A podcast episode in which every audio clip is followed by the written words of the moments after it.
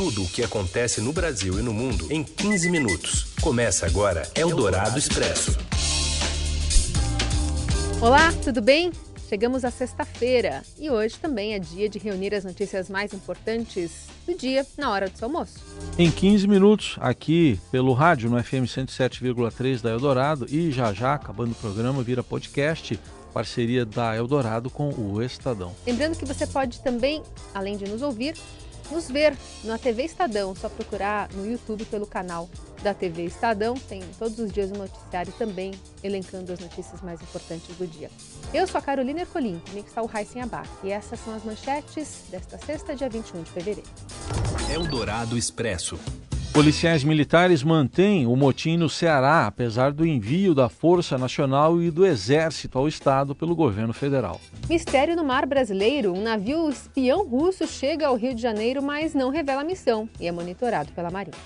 E ainda a indicação de dois nomes do segmento evangélico para a Agência Nacional de Cinema e a folia pelo país. Eldorado Expresso. Amotinados de grupo que atirou em Cid Gomes, o senador licenciado lá em Sobral, ocupam outro quartel da PM na cidade. Quem está no Ceará e traz as informações é o repórter do Estadão, Bruno Ribeiro. Oi, Carol, boa tarde. Boa tarde, Heisen. Eu estou aqui em Sobral, no Ceará, no batalhão da Polícia Militar que foi ocupado pelos, uh, pelos PMs que estão fazendo esse motim aqui no estado. São os mesmos policiais que na quarta-feira tinham ocupado aquele batalhão no centro de Sobral. É, depois daquela confusão toda, depois do tiro no senador Cid Gomes, depois daquela ação com a reta escavadeira, eles decidiram é, deixar o batalhão na quarta-feira, mas já planejando fazer uma nova ocupação em outro local é, nessa sexta. Eles ocuparam aqui a zero hora, esse aqui é o batalhão que fica o, o, as operações aéreas em Sobral, e fica também a sede do Raio. A Raio é, é como se fosse um, um similar entre a rota aqui de São Paulo, mas feita com motos. É, e esse prédio está ocupado e não tem previsão para sair, para saírem. É uma ocupação bem mais tranquila dessa vez, é, é um, um, local que fica longe do centro da cidade, não tem uh, população ao redor e tal. Então só os policiais com as máscaras, com, é, com as viaturas apreendidas aqui e mantendo o equipamento refém, né? As viaturas e, e as motos da PM estão uh, concentradas aqui e não estão à disposição da população. São mais ou menos uns de 30 a 40 uh, policiais que estão aqui e eles devem continuar enquanto não houver uma negociação com o governo do estado, segundo eles dizem. Eldorado Expresso. Ainda sobre essa crise no Ceará, depois de assinar o decreto que permitiu o envio das Forças Armadas, na garantia da lei da ordem lá para o Ceará, o presidente Jair Bolsonaro falou sobre o assunto na live que ele faz sempre às quintas-feiras no Facebook e ele voltou a defender o chamado excludente de licitude, isso é, a situação em que militares ficarão isentos de punição quando há o decreto aí de garantia da lei da ordem pelos estados. Ele classificou a situação no Ceará como de guerra urbana. Eu deixo bem claro uma coisa: a gente precisa do parlamento para que seja aprovado o excludente de licitude. A minha consciência fica pesada nesse momento, porque tem muitos jovens de 20 anos de idade, 21, que vão estar na missão. Estão cumprindo uma missão que se aproxima de uma de guerra e depois, caso tenha qualquer problema, vão ser julgados com lei de paz. Nós temos que ter responsabilidade. E o pessoal que está fazendo, cometendo delitos, crimes nessas regiões, onde por um motivo qualquer, motivo justo, está indo as Forças Armadas para lá, tem que entender que o pessoal, o pessoal velho está chegando, o bicho vai pegar. Se estamos em guerra urbana, nós temos que mandar gente para lá para resolver esse problema. E acabou a guerra, não pode, pois, ser julgarmos por leis da paz. Enquanto isso, PMs de outros 11 estados seguem uma, fazendo uma pressão para reajuste de salário às vésperas do carnaval, a maioria no Nordeste. Isso preocupa o governo no sentido do endividamento dos estados que já estão quebrados e acabam pedindo ao final socorro financeiro ao governo federal.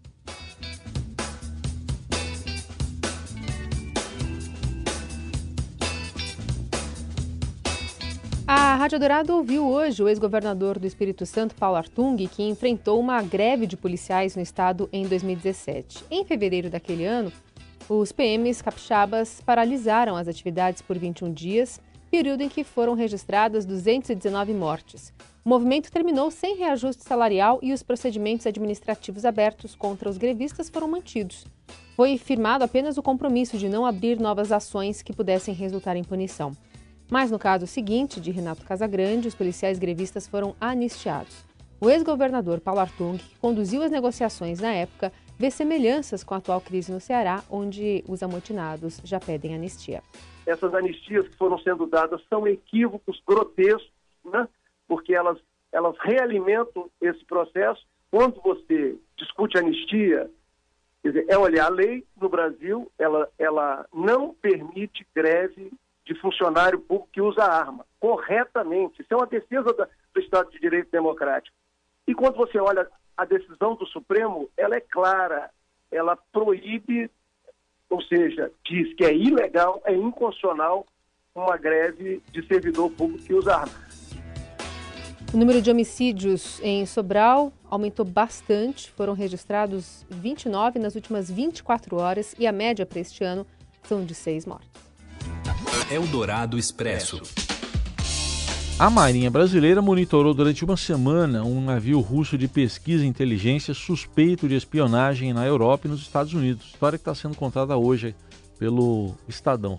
O sinal de alerta foi aceso no último dia 10, quando o Centro Integrado de Segurança Marítima do Rio de Janeiro detectou o Iantar, uma embarcação de tecnologia avançada de sensores numa zona restrita.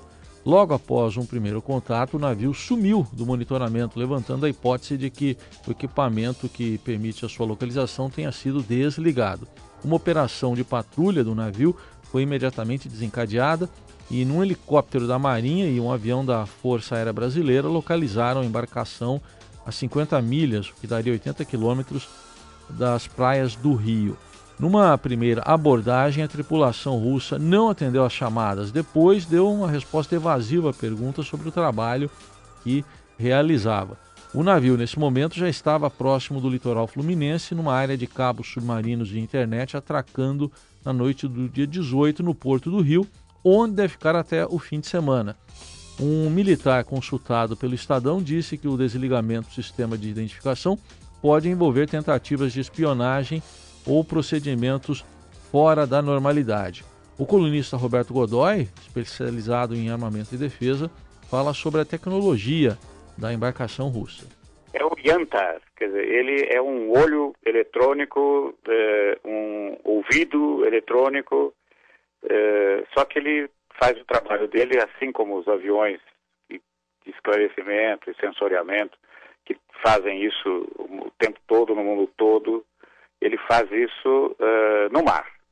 E a, a Rússia tem uma longa tradição, desde a época da União Soviética, em manter esse tipo de, em construir, operar e manter em, em, atividade esse tipo de, esse tipo de embarcação. A embaixada da Rússia no Brasil não se manifestou sobre a presença do navio em águas brasileiras. Já a Marinha, aqui do Brasil, informou que não levanta suspeitas.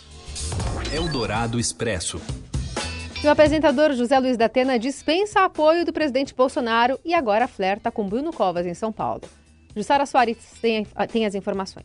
Boa tarde, Carol. Boa tarde, Boa tarde Heinzen. A aposta do presidente Jair Bolsonaro como seu candidato para a Prefeitura de São Paulo, o apresentador José Luiz da Atena admitiu que pode ser vice do prefeito Bruno Covas na disputa eleitoral. A reeleição de Covas é apoiada pelo governador João Dória, um dos maiores rivais do presidente. A aliança ainda não está definida e Datena não descartou ele mesmo sair como cabeça de chapa. Em entrevista ao Estadão, Datena disse que já avisou ao presidente que ele está liberado de apoiá-lo. O jornalista disse que, apesar de gostar de Bolsonaro como pessoa, não precisa estar alinhado a ele politicamente. Talvez até ele gostasse de me apoiar, mas eu. É, talvez o entorno dele é, diga a ele que não, não é legal ele me apoiar. Uhum. Eu já tive um contato com ele dizendo que ele está completamente liberado é, da probabilidade de me apoiar. Claro, se ele, como presidente da República, quiser me apoiar, não tem problema nenhum. Mas isso me coloca na condição de que é, olha, você tem que me apoiar. Primeiro, que ele é presidente da República. E segundo, que na verdade eu acredito que se eu sair candidato a alguma coisa, eu posso ser candidato sem o apoio dele. O apresentador, que já desistiu de disputar eleições anteriormente, afirmou que nunca esteve tão próximo de sair candidato. Após o carnaval, Datena se filiará ao MDB em uma cerimônia prevista para ocorrer em Brasília. Eldorado Expresso. E depois de indicar nomes indicados a evangélicos na FUNAI, o presidente Jair Bolsonaro agora indica mais dois nomes para a diretoria da Ancine. Edilage Santana, conhecido como Pastor Tutuca, que também é colunista social e apresentador de TV, e a cineasta Verônica Brendler. Então, o Tutuca é apresentador de TV e pastor evangélico, e a Verônica é cineasta e idealizadora do Festival Internacional de Cinema Cristão. Para assumir os novos cargos, os indicados devem passar por sabatina no Senado e também precisam ter os seus nomes aprovados por uma comissão e pelo plenário da Casa. Eldorado Expresso. Empresário de uma rede de educação arrematou a mansão de Cid Ferreira, que é o ex-dono do Banco Santos. Pagou a bagatela de 27 milhões e meio de reais para transformar o lugar, que fica em São Paulo, numa escola. Na verdade, num centro de ensino de excelência focado no desenvolvimento da criatividade, da inovação e do empreendedorismo. O projeto seguirá a linha da Adastra School, que é um desenvolvido pelo fundador da Tesla Motors, o Elon, Elon Musk. E segundo o Instituto Êxito, né, que foi inaugurado em São Paulo no ano passado, a casa de quase 8 mil metros de área construída revelou-se o imóvel ideal para a escola. O projeto arquitetônico é de Rui Otaki com paisagismo de Roberto Burlemarx. Seu dinheiro em ação. Os destaques da Bolsa, com Vitor Aguiar. Oi, Vitor, boa tarde. Oi, Raíssa, boa tarde. Boa tarde, Carol. Boa, boa tarde. tarde, ouvintes. Tudo bem? Tudo certo. O dólar foi mais para cima ainda do que já estava ontem? Foi mais para cima ainda, viu, Raíssa? Hoje de manhã a gente viu o dólar à vista abrindo em alta e com isso a moeda americana ela rompeu aí uma barreira inédita, né? No pior momento do dia, no momento de maior estresse, o dólar à vista chegou ao nível de R$ 4,40. Agora, neste mês de tarde, o mercado de câmbio ele se aliviou um pouco, né? Está um pouco menos nervoso. A gente vê o dólar recuando 0,25% no nível de R$ 4,38. O Ibovespa também tem uma sexta-feira mais pressionada o principal índice da Bolsa Brasileira cai 1% neste neste tarde e aparece ali perto dos 113.473 pontos. Como é que o coronavírus e as turbulências em Brasília estão é, imprimindo um, uma apreensão nesse mercado? Então, né, Carol, a gente vê que basicamente, né, o cenário que a gente tinha ontem, ele continua sendo visto hoje, né? O coronavírus, o noticiário mais recente em relação à doença mostra aí que de fato né, uh, o coronavírus ele continua muito concentrado na China, mas que ele já está começando a se dissipar num ritmo um pouco mais veloz para outros países. Né? Então, essa notícia obviamente traz uma certa apreensão aos mercados e é por isso que a gente vê aí o Bovespa em queda e vimos o dólar chegando a 4,40 mais cedo. Aqui dentro a gente tem um cenário um pouco mais turbulento lá em Brasília, né? Vocês estão acompanhando, a gente teve ali declarações do general Augusto Heleno, tem alguns rumores aí de que o Paulo Guedes estaria insatisfeito com o governo, então todo esse cenário de incerteza contribui aí para dar aí um, uma pitada extra de cautela às negociações por aqui. Esse é o Vitor Aguiar trazendo as informações desse enfim, mercado nervoso, esse dólar oscilante. Quem quiser acompanhar todas as movimentações até o fim da tarde para o fechamento. Aliás, no carnaval também, né? Vai dar uma arrefecida nesse ânimo aí, quem sabe depois volte. Só procurando é. pelo seudinheiro.com, certo? Certo, exatamente, Carol. Né? Lembrando que no carnaval, segunda e terça-feira, a gente não vai ter pregão aqui no Brasil por causa né, das comemorações aí do, das festas de carnaval. Uhum. Os mercados voltam na quarta-feira, mas é claro que o seu dinheiro vai continuar acompanhando todo o noticiário referente à economia, investimentos lá no exterior, a movimentação das bolsas lá fora, enfim. A cobertura aqui do universo da economia e das finanças continua a todo vapor aqui no Seu Dinheiro. Convido os ouvintes a acessarem nosso site seudinheiro.com. Bom carnaval para todo mundo, nos falamos semana que vem. Tchau, Valeu, tchau. obrigada. Eldorado Expresso. E na Coreia do Sul, um grupo religioso foi identificado como um viveiro de coronavírus em meio a um aumento acentuado de casos confirmados no país. A filial da igreja Xincheonji, que atua na cidade de Daegu, responde por 30 de 53 novos casos registrados oficialmente no país. O número de casos lá na Coreia do Sul, de 28 a uma semana, passou para 204 agora nesta sexta-feira. E por falar em coronavírus, aplicativos de jogos foram baixados na China a um nível recorde, mais de 222 milhões de downloads desde o início do mês, um aumento de 40% em relação ao mesmo período de 2019. O motivo? Pessoas confinadas em casa.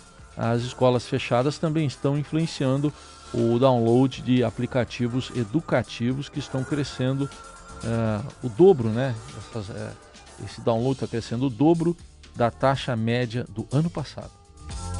Eldorado Expresso.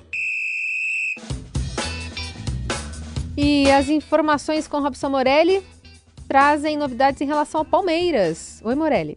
Olá, amigos! Hoje eu quero falar deste Palmeiras que ontem bateu o Guarani por 1 a 0 e assumiu o título aí de ter a melhor campanha do campeonato estadual. Passou o Santo André que tem 15 pontos. É bem verdade que o Palmeiras abriu essa sétima rodada e vai ter que esperar ainda que os seus rivais joguem aí a rodada do Carnaval. Mas não é por isso que eu quero falar do Palmeiras, não. Quero falar porque o Luxemburgo falou que o meio de campo do Palmeiras lembra e pode ser usado usado como foi o meio de campo da seleção alemã, campeã do mundo aqui na Copa de 2014. Lembra? A Alemanha bateu a Argentina na final, deu aquela surra histórica no Brasil por 7 a 1 e o Luxemburgo espelha neste meio de campo da Alemanha um modelo que ele pode ser utilizado na cabeça do treinador no Palmeiras. O meio de campo daquela Alemanha tinha Schweinsteiger, Kedira e Kraus. O meio de campo do Palmeiras, um pouquinho diferente. Vou falar em alemão. Bruno Henrique, Zé Rafael e Rafael Veiga. Então são três jogadores que, segundo o Vanderlei Luxemburgo, claro, tirando toda essa brincadeira que eu fiz, são três jogadores que, na cabeça do Vanderlei Luxemburgo, podem dar uma movimentação melhor ao meio de campo do Palmeiras, fazer um diferencial em relação aos outros times. Ninguém guarda posição fixa, não tem um volante preso ali na frente dos zagueiros. Então, essa é uma ideia, tirando toda a minha brincadeira, claro, essa é uma ideia que pode dar certo neste Palmeiras com esses jogadores. Um meio de campo flutuante. É isso, amigos. Valeu, um abraço a todos. Eldorado Expresso.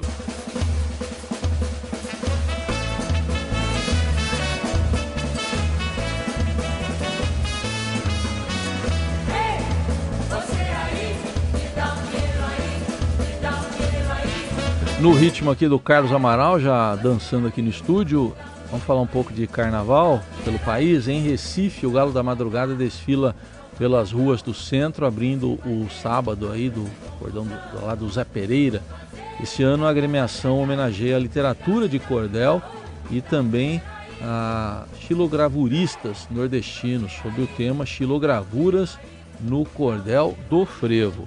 No Rio de Janeiro, a concentração dos desfiles com maior público acontecerá no centro, pois é um local com menos moradores e trânsito reduzido neste período. Em São Paulo, são 644 blocos em 678 desfiles, segundo a Prefeitura. Fora os desfiles do Grupo Especial, que começam com sete escolas hoje à noite no AMB. Em Salvador, a abertura oficial aconteceu já ontem, comandada por Carlinhos Brown, com cerca de 150 percussionistas do movimento percussivo é, Timbaleira Drummers, no Farol da Barra. E Brown, inclusive, puxará o arrastão da meia-noite entre terça de carnaval e a quarta-feira de cinzas. Você que gosta do frevo, né, Carol? Eu gosto. Você gosta? Você puxa às vezes um aqui, né? É. Vamos puxar? Não. Quando eu tô sorrindo, eu não consigo. Eu preciso dos lábios relaxados. É mais ou menos. E vamos embora, mas dela é bem melhor. Melhor a gente ir embora também. Já deu tempo do podcast? Já, Já deu tempo. Deu. A gente volta. Eu volto na segunda-feira com uma versão atualizada aqui do Adorado Expresso. sem dar uma descansada, volta na quarta-feira. Muito frevo para você, Carol, e até quarta. Você ouviu Eldorado Expresso tudo o que acontece no Brasil e no mundo em 15 minutos.